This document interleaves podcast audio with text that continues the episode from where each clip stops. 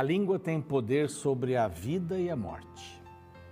Os que gostam de usá-la comerão do seu fruto. Olha que texto de Provérbios, capítulo 18, verso 21. Que texto, né? A língua tem poder de vida ou morte, né? É um pequeno órgão, na realidade é a, mente é que faz todo esse processo, né? Mas o que você fala pode dar vida ou morte.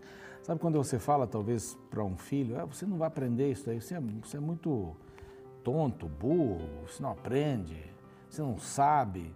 Essas coisas são perigosíssimas para se falar, não só para crianças, mas para todos. É, você perde tempo, você nunca aprende, nunca aprende, é pesado isso.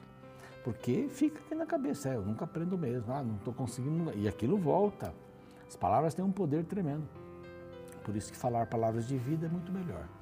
E se você falar de vida, vai colher vida. Se falar de morte, vai colher morte também. Essa é a palavra de Deus e esse é o programa Reavivados por Sua Palavra aqui da TV Novo Tempo. Um forte abraço para você que é anjo da esperança, anja, anjinho e que mantém a rede Novo Tempo com as suas doações. Que Deus abençoe ricamente. Quer alguma informação para se tornar um anjo da esperança? Aqui, olha.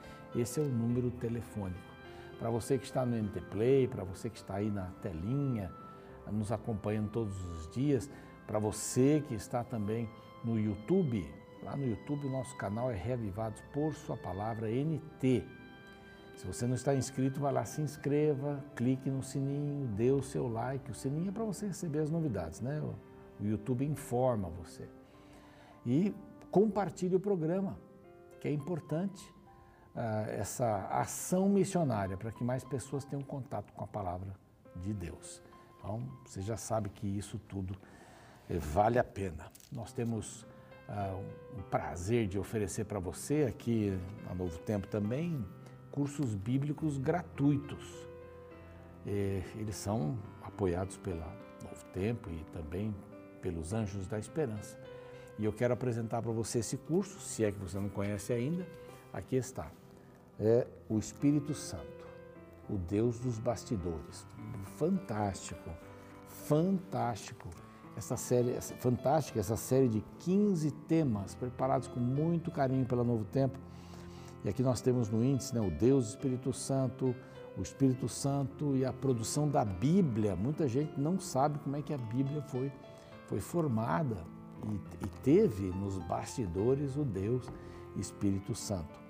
E aí por diante são vários temas, você termina esses temas, procura o site Novo Tempo, está aqui no final, novotempo.com.br Espírito Santo, há um questionário, você faz ali, responde o questionário, mais de 70%, você recebe um bonito certificado. Mas o que é mais importante aqui nem é o certificado, é você estudar, né?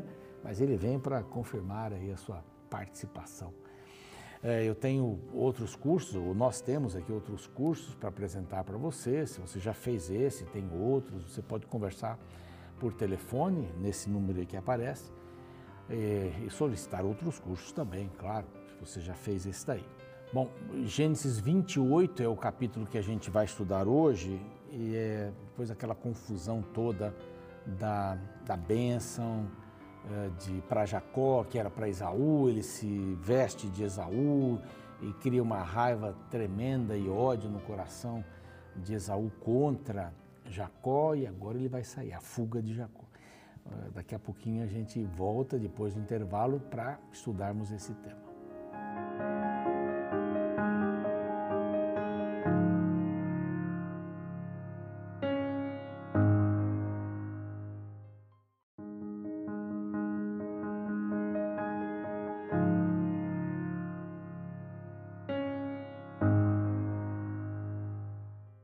Este é o programa Reavivados por Sua Palavra. Voltamos no intervalo agora.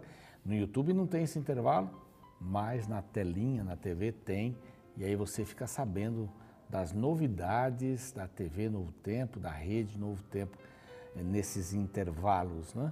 Eh, nós não temos intervalos comerciais, isso é muito bom, porque somos mantidos pela fé. A fé de pessoas que acreditam que é importante pregar o Evangelho através da TV e das mídias sociais, do rádio também. É uma bênção de Deus. Bom, nós estamos aqui no capítulo 28. Olha, estamos já passamos aqui da metade é, do livro de Gênesis. Isso vai muito rápido, viu? É só você se acostumar no mesmo horário e vai ali estudando a palavra, vai se aprofundando na palavra, aprendendo cada vez mais. Essa é segunda passada que eu dou no Antigo Testamento, e até se você pegar o programa que eu já gravei, e esse é uma diferençazinha, né? A gente vai aprendendo, vai, vai crescendo. Olha, é uma bênção estudar a Bíblia. Estudamos da bagunça ali com, com Esaú, Jacó, Isaac, Rebeca, a bênção que era de um foi para o outro. Na realidade, a bênção era de Jacó, ele seria o primogênito, digamos assim. A, a tendência de Esaú era diferente. E no finalzinho do 26, a gente encontra lá que Esaú se casou com duas mulheres, não, é? não seguindo o exemplo do pai que teve uma mulher a vida inteira. E, e isso foi problemático e não era simplesmente ah, duas mulheres aqui do grupo, da família, daqueles que creem em Deus, não, eram de pessoas completamente diferentes, de, de crenças diferentes. Como é que poderia sair o povo de Israel daí? Não é? E, e a Bíblia sempre mostra o melhor e o pior das pessoas, para mostrar que não são pessoas perfeitas e nós não poderemos alcançar isso. Não, são pessoas como nós, que têm suas paixões, que têm seus defeitos, que têm suas possibilidades e Deus trabalha para que essas possibilidades se aflorem né, em nossa vida. Bom, aqui Isaac, sabendo de toda a situação, claro, ele já sabia de toda a situação, como ele abençoou Jacó, ele continua abençoando Jacó. Ele chama o seu filho, vamos acompanhar a saída de Jacó aqui. Isaac, no primeiro verso, chamou Jacó e, dando-lhe a sua bênção, lhe ordenou: Não tomarás esposa dentre as filhas de Canaã. Agora ele fala isso. Na realidade, a preocupação dele, como foi a preocupação de Abraão, em relação a Isaac era com quem você vai se casar, para que a descendência possa cumprir o propósito de Deus. Então não é simples o casamento. Não é apenas um meio palmo de cara ou bíceps e tríplices e coisas e tais e, e coisa e tal. Mas não é isso que marca um casamento bom. Não é nem o dinheiro que a gente junta, mas é o propósito no coração para onde eu quero passar a minha eternidade, né? Quer dizer, se eu passo eternidade no céu, é eternidade. Se, não passo, se, eu, se eu passo na terra, não é eternidade, porque o lago de fogo está aí e isso nós seremos consumidos. Ou nós não, eu não quero. Mas as pessoas serão consumidas, aquelas que não, não seguirem a, a Cristo, é, vão escolher a morte eterna. É, ou a vida ou a morte, nesse sentido. Mas agora ele se interessa. Ele diz assim: não tome esposa que não, que não seja uma esposa que crê naquilo que nós cremos. Não pegue esposas das filhas de Canaã, que elas vão afastar você do propósito. Bom, então levanta-te, vai para Padan Aram, a casa de Betuel, pai da tua mãe, e toma lá a esposa, uma das filhas de Labão, que é irmão dela. Labão, vamos ver aqui, que danadinho esse Labão.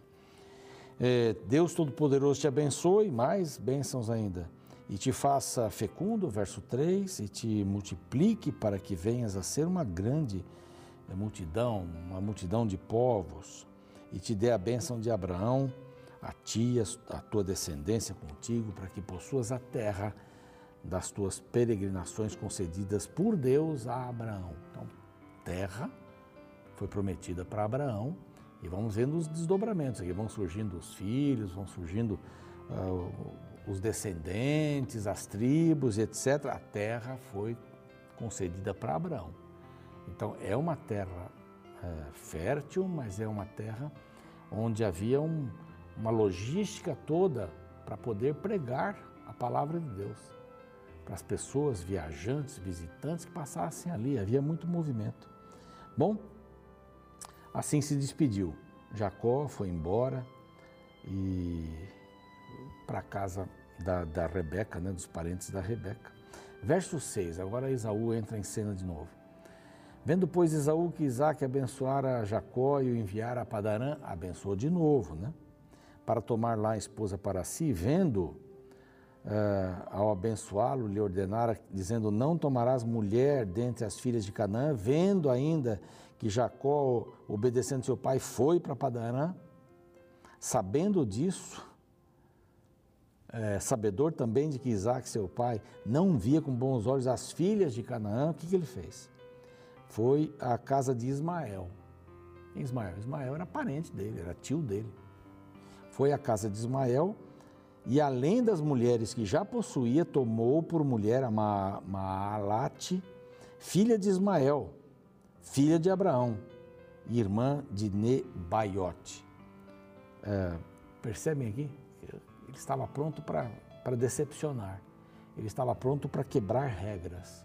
Esse era o Esaú, que não poderia, né, dessa maneira, ser o pai das tribos de Israel. Né? E Jacó foi. Jacó partiu para Berseba, seguiu para Arã, verso 10, verso 11. Tendo chegado então a certo lugar, ali passou a noite, e houve um, um, um sonho de Jacó nesse momento. É, Jacó passa por este vale mais de uma vez. Essa é a primeira vez. É, ele seguiu essa viagem, uma viagem de 800 quilômetros, muito chão, né? Muita história e poucos versos para contar a história em Gênesis. Tendo chegado a certo lugar, passou a noite ali, o sol já era posto. Ele pegou uma pedra e a fez de travesseiro. Isso é bem clássico, né? Nas histórias infantis aparece bem Jacó lá dormindo com a cabeça em cima de uma pedra. E ele sonhou, sonhou com uma escada que atingiu o céu.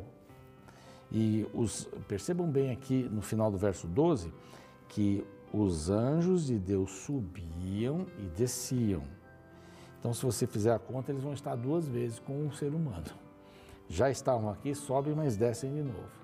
O dobro do tempo né, que os anjos estão ministrando, esses anjos, eles ministram para as pessoas, são ministros de Deus para as pessoas. Perto dele estava o Senhor e disse: Eu sou o Senhor, Deus de Abraão, teu pai, e Deus de Isaac, avô, a mesma coisa que pai aqui. A terra em que agora estás deitado, eu te darei para a tua descendência também. A tua descendência é mais bênção, né? De novo, Deus vem confirmar. Jacó errou, errou. Mas ele era o, o, o detentor da primogenitura, da bênção da primogenitura. Dele sairiam as tribos. Então vem mais bênção. A tua descendência será como o pó da terra. Verso 14. Estender-te-ás do oriente ao do ocidente ao oriente, do norte ao sul. Em ti e na tua descendência serão abençoadas todas as famílias da terra. Você percebeu que esse esse finalzinho aparece em mais de um lugar. Serão abençoadas todas as famílias da terra. Aqui tem um, um segredo, uma coisa interessante, que você que mora na rua onde você mora, no prédio onde você mora, na casa onde você mora, você é a razão de Deus abençoar as pessoas daquela região. Você é a pessoa responsável. Então Deus, através de você, abençoa as pessoas que estão próximas. Porque você é uma bênção. Lembra que ele falou, ser tu uma bênção? Né? Você é uma bênção. É, e a gente tem mais a ideia de, de pensar em ter bênçãos, não de ser bênção. Eu preciso de uma bênção. Na realidade, o pedido mais importante é ser uma bênção. Ser uma bênção. Então você abençoa a sua cidade, você abençoa a rua que você mora. Lembram-se que os anjos passaram com Deus ali para Abraão iam destruir Sodoma e Gomorra. E Abraão conversando com, com Deus sobre o seu sobrinho, preocupado com o sobrinho que morava lá. Eram só quatro pessoas. E dizendo, Senhor, se tiver 50, você vai destruir? Não, por amor a 50. Se tiver 40, não. Se tiver 30, não. Se tiver 20, 10, não. Se tiver 10 pessoas, eu não vou destruir. Então as pessoas abençoam o lugar que estão. No caso do Domingo Gomorra, era impossível abençoar. Aquelas pessoas já tinham tomado suas decisões e feito seus caminhos. Bom, é, toda essa, essa situação, Deus fala com ele, abençoa e novamente, veja esse texto aqui, é o 15, dá uma olhadinha. Diz assim: Eis que eu estou contigo e te guardarei por onde quer que fores, e te farei voltar a essa terra. Você vai voltar, porque te não desampararei até cumprir eu aquilo que te hei referido. Frase: Eis que eu estou contigo. Isso é forte. Já falamos isso, eu repito aqui agora, se você não viu o programa de ontem, mas eu estou contigo. Deus tomou a decisão de não nos deixar sozinhos nunca. O dia que Ele deixar de estar conosco, Ele não é Deus mais. Isso é impossível. Isso jamais vai acontecer, porque Ele é Deus. Então Ele despertou do sono não é? e disse: Puxa, estive na casa de Deus. E erigiu uma coluna ali e chamou o lugar de Betel, a casa de Deus. Estive na casa de Deus, onde a escada indicava que os anjos que estavam na terra subiam e desciam de volta. Eis que estou convosco todos os dias.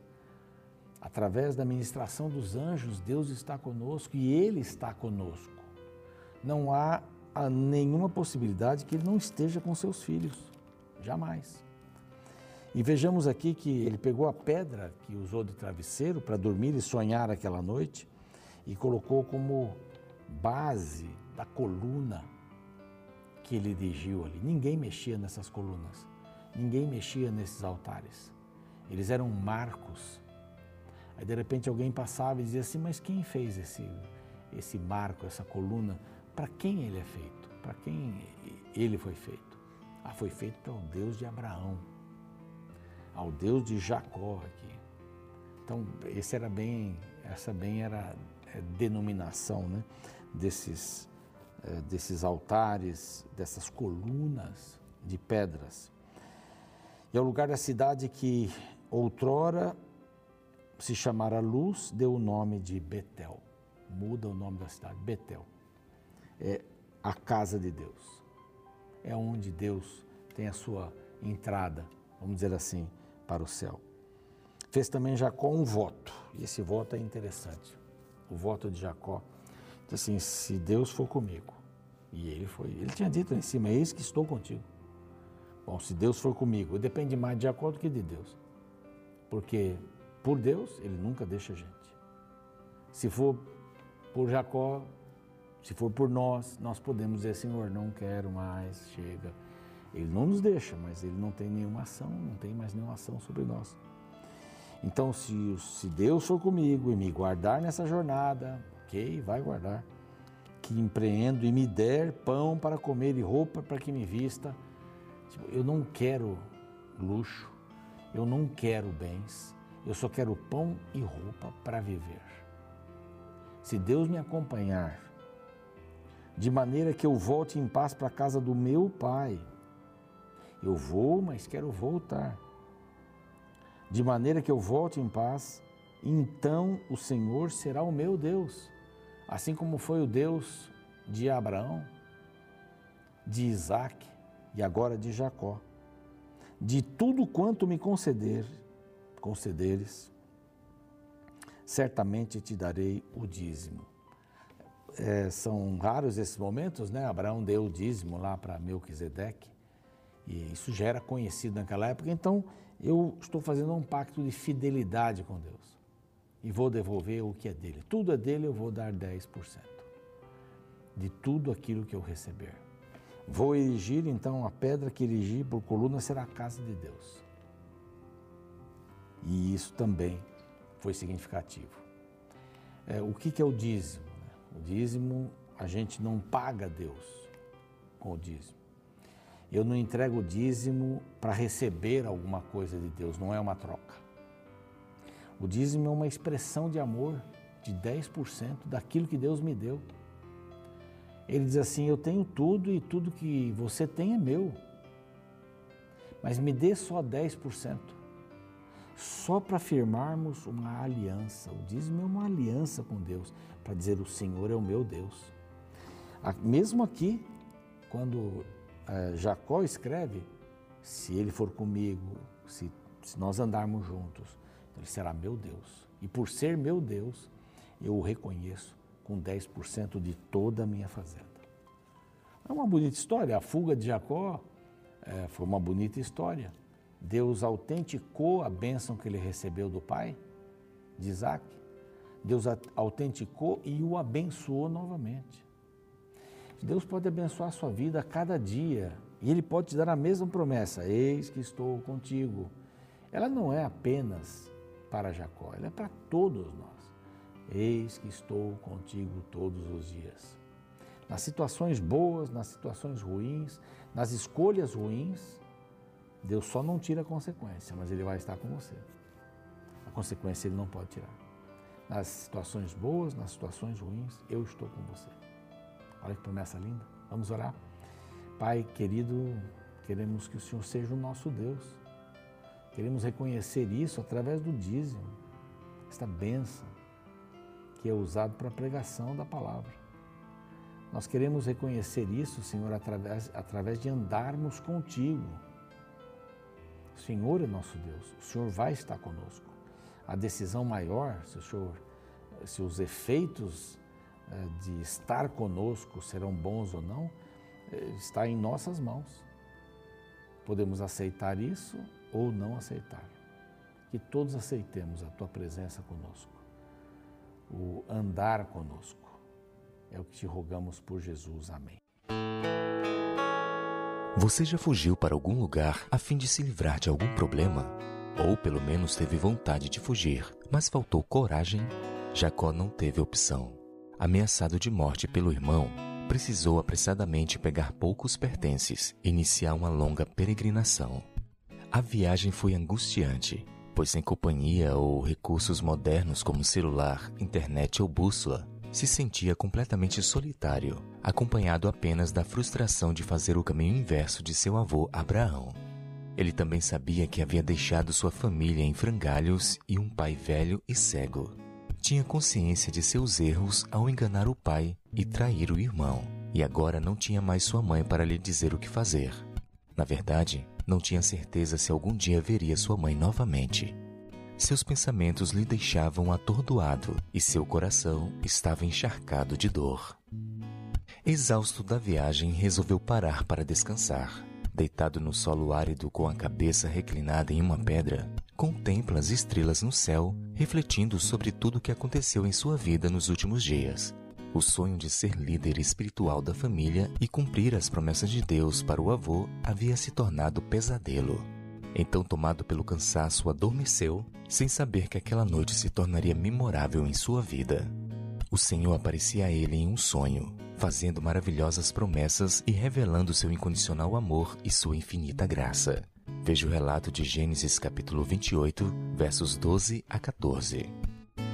E teve um sonho no qual viu uma escada apoiada na terra. O seu topo alcançava os céus, e os anjos de Deus subiam e desciam por ela. Ao lado dele estava o Senhor, que lhe disse: Eu sou o Senhor, o Deus de seu pai Abraão e o Deus de Isaque. Darei a você e a seus descendentes a terra na qual você está deitado. Após essa visão, Jacó descobriu que não estava sozinho. Deus estava com ele. O Deus Todo-Poderoso cuidava dele e seus anjos estavam de prontidão para servi-lo. Ele estava naquela situação pois tentou conseguir a bênção sozinho, pois achava que Deus estava distante e não agia. Porém, no meio da escuridão daquela noite, Jacó percebeu que o Senhor estava com ele o tempo todo, bem perto de seu coração, dentro de seus sonhos. E sabe, esta história nos ensina que Deus não nos abandona, mesmo quando nos desviamos de seus planos divinos. Quando nos encontramos na meia-noite da vida, ele aparece como uma ponte, ligando a terra ao céu e nos lembrando de que nunca, nunca mesmo estamos sozinhos.